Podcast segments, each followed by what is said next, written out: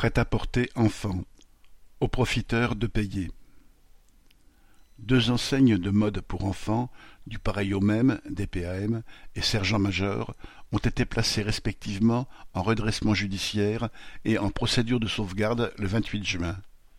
Les travailleurs de plus de 130 magasins sont menacés. Les deux enseignes sont des filiales de la holding GPE. Ce groupe, propriétaire au départ de sergent-major, a grandi au fil de rachats successifs.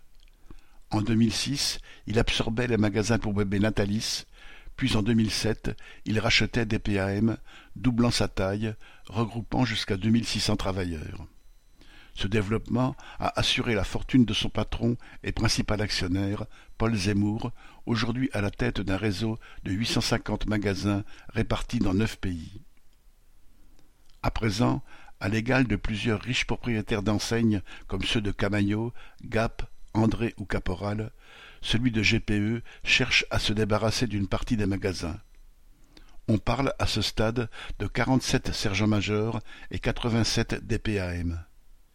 Il donne le prétexte de la baisse du chiffre d'affaires pendant la pandémie, du coût de l'énergie et de la baisse du pouvoir d'achat mais en réalité il veut restructurer l'activité du groupe en diminuant la part des ventes en magasin pour augmenter celle de la vente en ligne.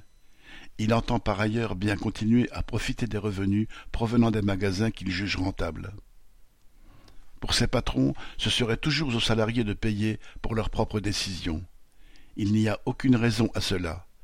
Pas un emploi en moins c'est sur la fortune personnelle des propriétaires et sur les bénéfices passés accumulés par le groupe GPE que doit être pris l'argent nécessaire pour garantir les salaires et les emplois de tous les travailleurs.